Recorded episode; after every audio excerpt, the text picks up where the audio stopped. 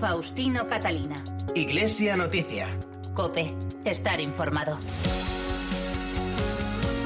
Saludos amigos, muy buenos días en este domingo 5 de julio de 2020, al comienzo de esta media hora de información con la actualidad eclesial de estas jornadas, una vez más hasta las 9 de la mañana, hora de la transmisión de la Santa Misa desde Toledo. Una edición de Iglesia Noticia que hacemos con David Torrenova en el control de sonido y con Celia Hernández y Nacho de Gamón en la producción y con estos titulares. El transporte y la movilidad, creadores de trabajo y contribución al bien común es el lema elegido para celebrar hoy la jornada de responsabilidad en el tráfico. La Asamblea General de Cáritas apuesta por ser testigos de la fe, constructores de solidaridad y promotores de fraternidad.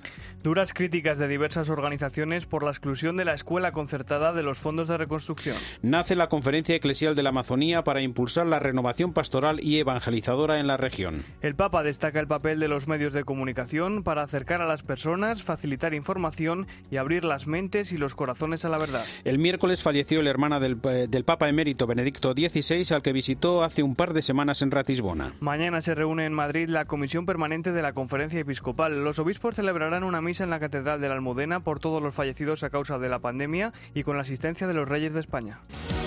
Faustino Catalina. Iglesia Noticia. Cope, estar informado. Con el comienzo del mes de julio llegan para muchos las vacaciones, este año atípicas y diferentes, pero vacaciones al fin y al cabo y un año más, eso sí, con millones de desplazamientos en coche por toda nuestra geografía. Por eso, en este primer domingo de julio, cercano a la fiesta de San Cristóbal, la Iglesia española celebra la jornada de responsabilidad en el tráfico, en esta ocasión en torno al tema el transporte y la movilidad, creadores de trabajo y contribución al bien común, ante la crisis económica y laboral que afecta también de lleno al mundo del transporte.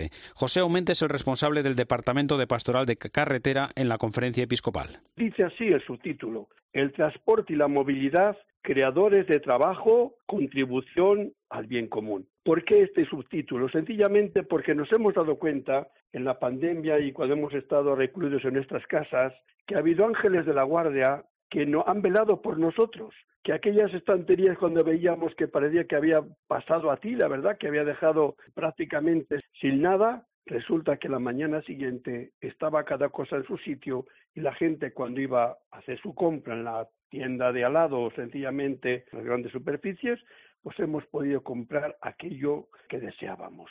¿Por qué? Porque ha habido muchos transportistas, muchos camioneros, muchos conductores que han pasado días y horas llevando, trayendo esa mercancía que nosotros necesitábamos. El mensaje de este año recuerda que la prepotencia y el orgullo no son buenos compañeros de viaje, que el verdadero compañerismo en la profesión o en la empresa se construye sobre el servicio, la humildad y la ayuda mutua, y que conducir es un modo de ejercitar el sentido de responsabilidad y la caridad. José Aumente. Estamos en la jornada de la responsabilidad en el tráfico y significa que cada uno de nosotros la tenemos. Y es chocante que si este año es verdad que hemos tenido varios meses, ¿eh? millones de vehículos eh, aparcados en, en nuestras cocheras o donde hemos podido, es decir, que no han circulado, sin embargo, digamos que hemos tenido demasiados accidentes. Es decir, el año pasado, hasta el 1 de julio, habíamos tenido 492 muertos, ¿eh? 492. Pero es que este año, hasta el 1 de julio, hemos tenido 347, es decir, que hemos bajado apenas 145. Me parece una burrada los, los accidentes mortales, porque es que ha habido millones de vehículos menos circulando por nuestras carreteras. Significa que los que han salido han salido mal. Hay que reconocer las cosas. No han hecho los deberes bien. Nos detenemos ahora en Iglesia Noticia, una vez más en el mundo de la educación, porque numerosas organizaciones han rechazado la exclusión de la educación concertada en el borrador del plan de reconstrucción que esta semana han debatido los partidos políticos. Escuelas Católicas denuncia la discriminación de las familias y el oportunismo que trata de hundir a todo un sector, y la Concapa recuerda que perjudicará no solo a los centros, sino a todas las familias en su derecho a elegir el modelo de enseñanza. Celia Hernández.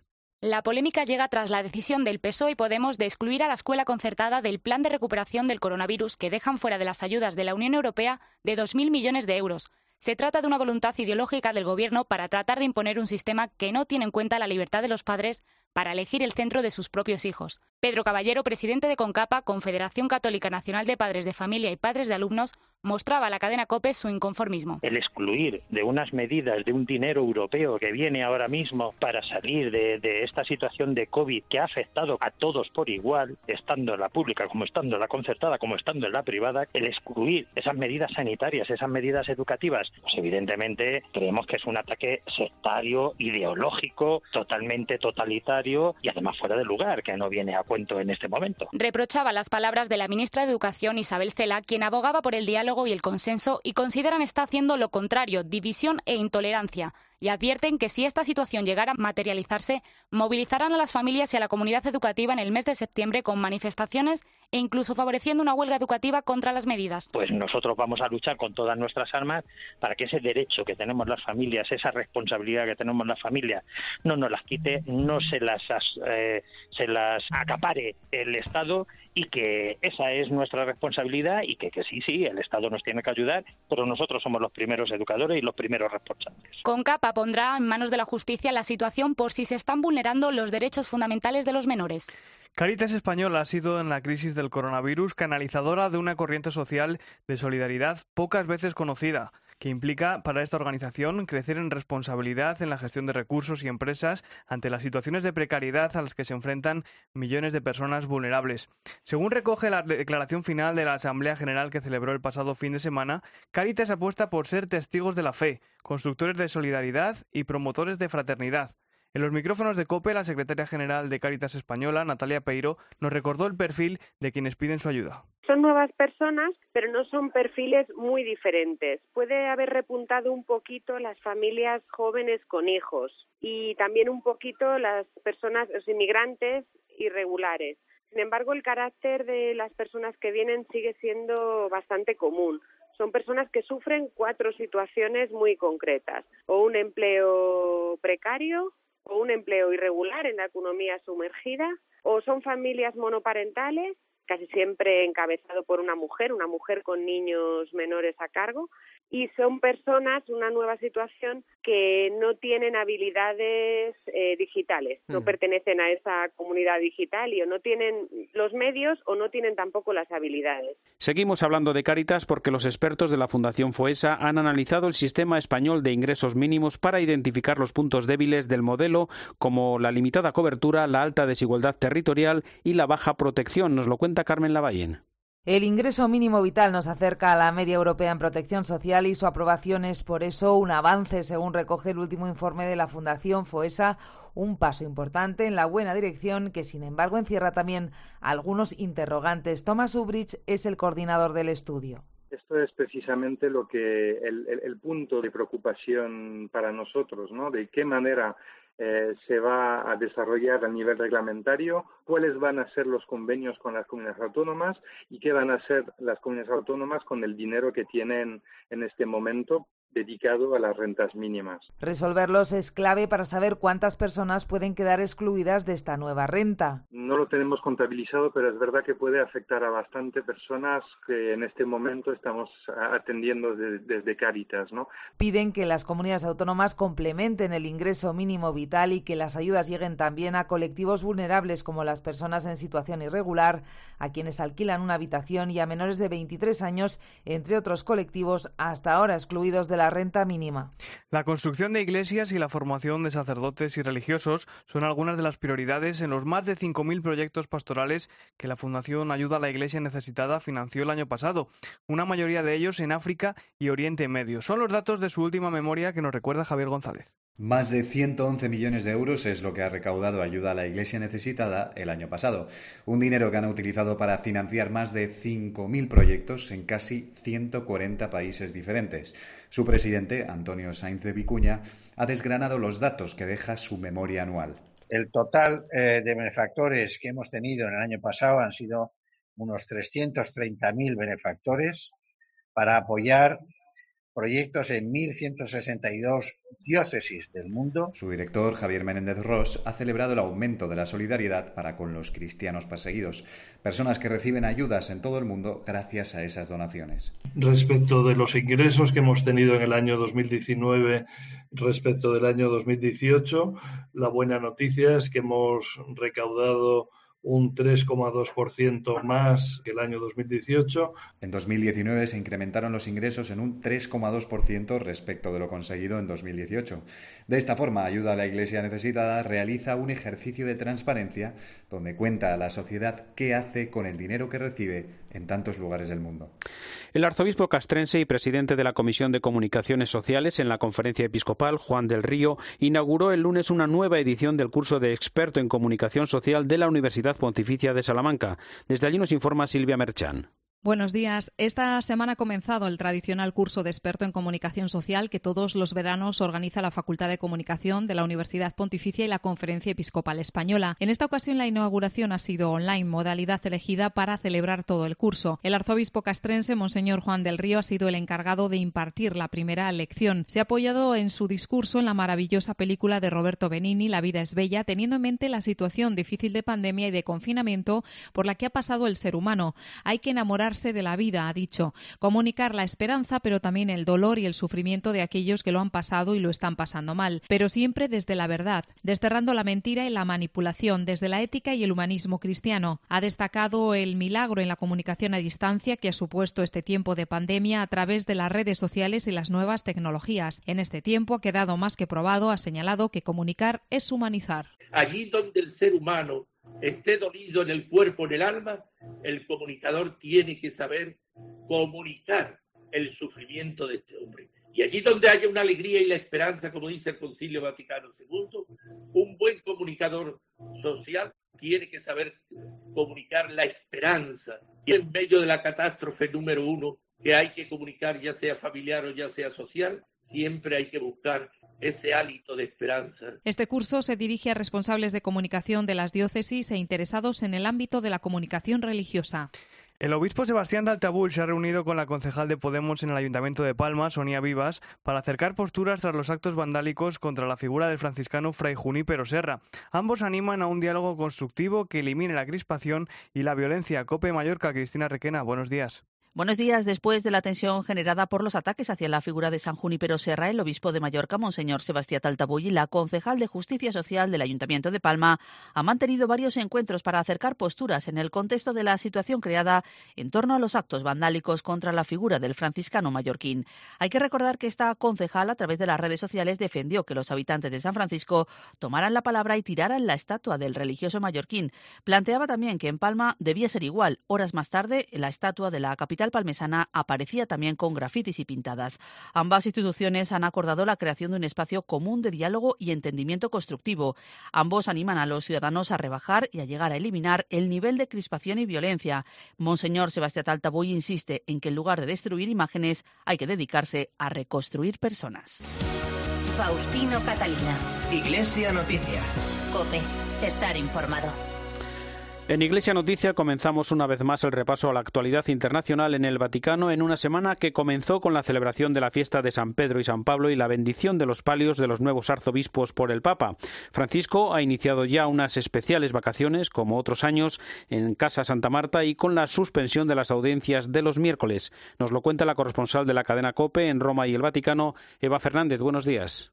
Buenos días. Eh, sí, como es tradicional, el Papa procura descansar durante el mes de julio. Permanece en el Vaticano y se interrumpen la mayoría de sus encuentros y reuniones. Aunque sigue despachando los asuntos necesarios, aprovecha para escribir y para leer más de lo habitual. Lo único que mantiene son los ángelos del domingo. La última jornada festiva antes del verano fue la solemnidad de San Pedro y de San Pablo. Durante la homilía, Francisco invitó a imitar la actitud de los primeros cristianos que no culpaban a los demás, sino que rezaban y también aconsejó no perder el tiempo quejándose de todo porque esa actitud no cambia las cosas. Hoy podemos preguntarnos, ¿cuidamos nuestra unidad con la oración? ¿Rezamos unos por otros? ¿Qué pasaría si rezáramos más y murmuráramos menos? El Papa también animó a rezar por los que gobiernan y por los que no piensan como nosotros y a ser testimonio del Evangelio. Siempre hay quienes destruyen la unidad y rechazan la profecía, pero el Señor cree en nosotros y te pregunta, ¿quieres ser un constructor de unidad? ¿Quieres ser profeta de mi cielo en la tierra? Dejémonos provocar por Jesús y tengamos el valor de responderle, sí, lo quiero. Sí, lo voglio. Durante la ceremonia, el Papa bendijo los palios que serán entregados a cada uno de los 54 nuevos arzobispos metropolitanos nombrados este año, incluido el de Toledo, Francisco Cerro. Al finalizar el Ángelus, recordaba que la tierra donde se asienta la Basílica de San Pedro está regada con la sangre de los primeros cristianos. Quiero recordar a tantos mártires que han sido decapitados, quemados vivos y asesinados en tiempos de Nerón en la tierra sobre la que os encontráis ahora mismo. Es una tierra ensangrentada por nuestros hermanos cristianos. Francisco se dirigió a los fieles que le escuchaban desde la plaza animándoles a centrar su vida en Cristo, que es la auténtica roca. El Papa ha dirigido un mensaje a la Asociación de Prensa Católica en la que afirma que la experiencia de confinamiento ha demostrado que la misión de los medios de comunicación es esencial para acercar a las personas, proveer la información necesaria y abrir las mentes y los corazones a la verdad. Desde Roma, el comentario del colaborador de Iglesia Noticia, Antonio Pelayo. Buenos días. Buenos días. Durante estos meses de pandemia, los medios de comunicación han prestado un notable servicio a la sociedad.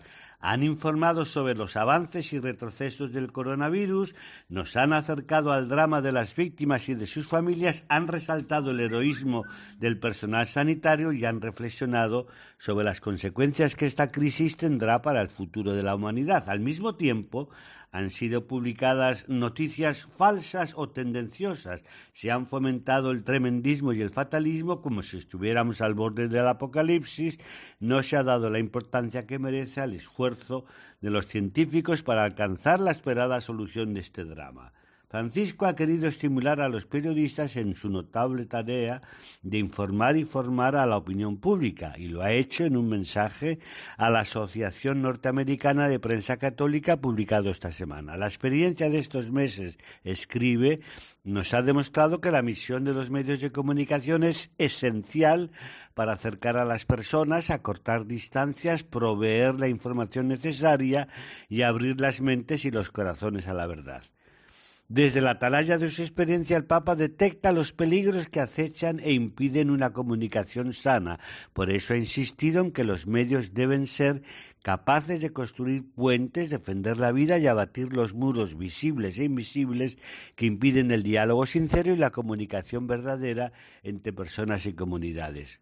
No es la primera vez que Bergoglio advierte a los medios del peligro de difundir noticias falsas, presentándolas como verosímiles. Es una plaga que hemos sufrido estos meses y que no desaparecerá fácilmente. Incluso llegó a compararla con la insidiosa mentira con la que la serpiente engañó a Adán y Eva en el paraíso. Evitar ese engaño requiere que el periodista busque por encima de todo la verdad y se involucre personalmente en su transmisión. Tendrá que huir, por lo tanto, de la manipulación de los datos reales o su exageración, aunque esto pueda proporcionarle un efímero triunfo o una alta recompensa económica. Ejercer hoy el periodismo exige, pues, una cierta valentía y un exigente sentido de la responsabilidad, puesto que los medios que manejamos invaden la vida de los ciudadanos y de las instituciones que lo representan. Desde Roma les ha hablado Antonio Peláez. Gracias, Antonio. Volvemos de nuevo con Eva Fernández porque el miércoles falleció el hermano del Papa emérito Benedicto XVI, al que visitó hace un par de semanas en Ratisbona y que recibió el pésame del Papa Francisco, que por cierto dedica su vídeo de intenciones para el mes de julio a la familia. Con el fallecimiento de su hermano mayor, Benedicto XVI se pierde al único miembro de la familia que seguía vivo. Estuvieron siempre muy unidos y por este motivo el Papa emérito no dudó en ningún momento en viajar hasta Ratisbona, a pesar de sus 93 años, para poder despedirse de su hermano. El día de su fallecimiento, al primero que se lo comunicó fue al Papa Francisco y después de esa conversación, el Papa quiso enviarle una carta llena de cariño en la que le manifestaba su afecto y cercanía espiritual y le aseguraba su oración por el alma de su hermano. Pero además el Papa manifestaba que reza por Benedicto XVI para que obtenga el tierno consuelo divino. Y tal como decías en el vídeo del Papa del mes de julio, Francisco pide rezar por las familias. Recemos para que las familias en el mundo de hoy sean acompañadas con amor, respeto y consejo, y de modo especial sean protegidas por los estados. El Papa llama la atención sobre los desafíos que enfrentan las familias en la actualidad, entre ellos el acelerado ritmo de vida y el estrés, que dejan poco espacio para el tiempo de calidad entre padres e hijos. Recordamos también, Eva, el comunicado hecho público por la Santa Sede ante la situación que atraviesa el conflicto entre Israel y Palestina tras el anuncio de la ocupación de algunos territorios. Sí, la Santa Sede, a través del secretario de Estado, el cardenal Pietro Parolin, ha trasladado a los embajadores de Estados Unidos y de Israel su preocupación por las posibles acciones unilaterales que puedan poner en riesgo la paz entre israelíes y palestinos y complicar la delicada situación en Oriente Medio. Tal como ha declarado en distintas ocasiones, la Santa Sede reitera que tanto el Estado de Israel como el de Palestina tienen el derecho de existir y de vivir en paz y seguridad dentro de las fronteras reconocidas conocidas internacionalmente. Por este motivo hace un llamamiento a las partes implicadas para que intenten reabrir las negociaciones a partir de las resoluciones de las Naciones Unidas, facilitando las medidas que restablezcan la confianza recíproca. El comunicado también recuerda la oración del Papa Francisco por la paz en Tierra Santa del 8 de junio de 2014, en la que pedía a los dos países que tengan la valentía de decir sí al encuentro y no al desencuentro, sí al diálogo y no a la violencia, sí a la negociación y no a la hostilidad, sí al respeto de los pactos y no a la provocación, sí a la sinceridad y no a la ambigüedad. El lunes, en la fiesta de San Pedro y San Pablo, nació la Conferencia Eclesial de la Amazonia, un nuevo organismo de vital importancia para la misión pastoral de la Iglesia en América Latina y el Caribe. La Santa Sede estuvo representada en este acto por varios cardenales de la Curia y el cardenal Cabrejos, presidente del CELAM, explicó así la finalidad y los objetivos de este nuevo organismo. Este nuevo organismo es mixto en su composición, sinodal en su dimensión y pastoral en su implementación. Además, esta conferencia eclesial de la Amazonía es la respuesta de la Iglesia al grito de los pueblos amazónicos que necesitan urgente nuestra presencia para caminar con ellos como aliados en la defensa de sus derechos y en el cuidado de la casa común. Es la respuesta a una iglesia inculturada, es decir, una iglesia que camina con rasgos amazónicos. Es la respuesta al Vaticano II, que llamó a las iglesias locales a insertarse en las culturas de los pueblos. Es la respuesta a la convocatoria de la Quinta Conferencia General del Episcopado Latinoamericano, Aparecida, y a la exhortación apostólica posinodal Querida Amazonía. Como presidente de este nuevo organismo ha sido elegido el cardenal Claudio Jumes, hasta ahora presidente de la Red Eclesial Panamazónica, mientras el vicepresidente será el dominico español David Martínez de Aguirre, obispo de Puerto Maldonado, en Perú.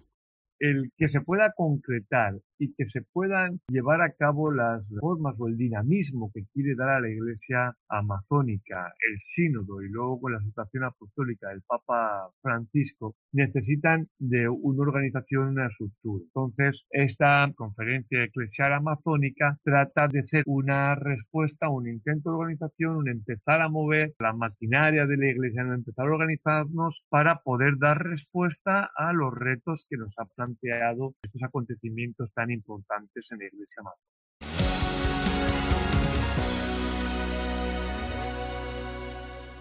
Mañana lunes y el martes se celebrará en Madrid la última reunión de este curso de la Comisión Permanente de la Conferencia Episcopal. Entre los temas previstos está el análisis de la situación pastoral de la Iglesia Católica en España después de la salida del estado de alarma, el estudio de un borrador de documento pastoral sobre la situación de los ancianos a raíz de la experiencia vivida en la COVID-19 y un balance del Congreso de Laicos Pueblo de Dios en Salida que se celebró el pasado mes de febrero. A las 8 de la tarde de mañana, lunes, está prevista la celebración de una misa funeral por todos los fallecidos a causa de la pandemia en la Catedral de la Almudena que presidirá el cardenal Carlos Osoro, arzobispo de Madrid y vicepresidente de la Conferencia Episcopal y con celebrarán todos los obispos de la Comisión Permanente. Está prevista la asistencia de los reyes de España, la princesa Leonor y la infanta Sofía, diversas autoridades del Estado y representantes de otras confesiones religiosas. Les contamos también que las iglesias y monasterios de toda España han abierto estos días sus puertas a las visitas turísticas con las debidas medidas sanitarias. También se han abierto los albergues del Camino de Santiago con la recuperación de las peregrinaciones,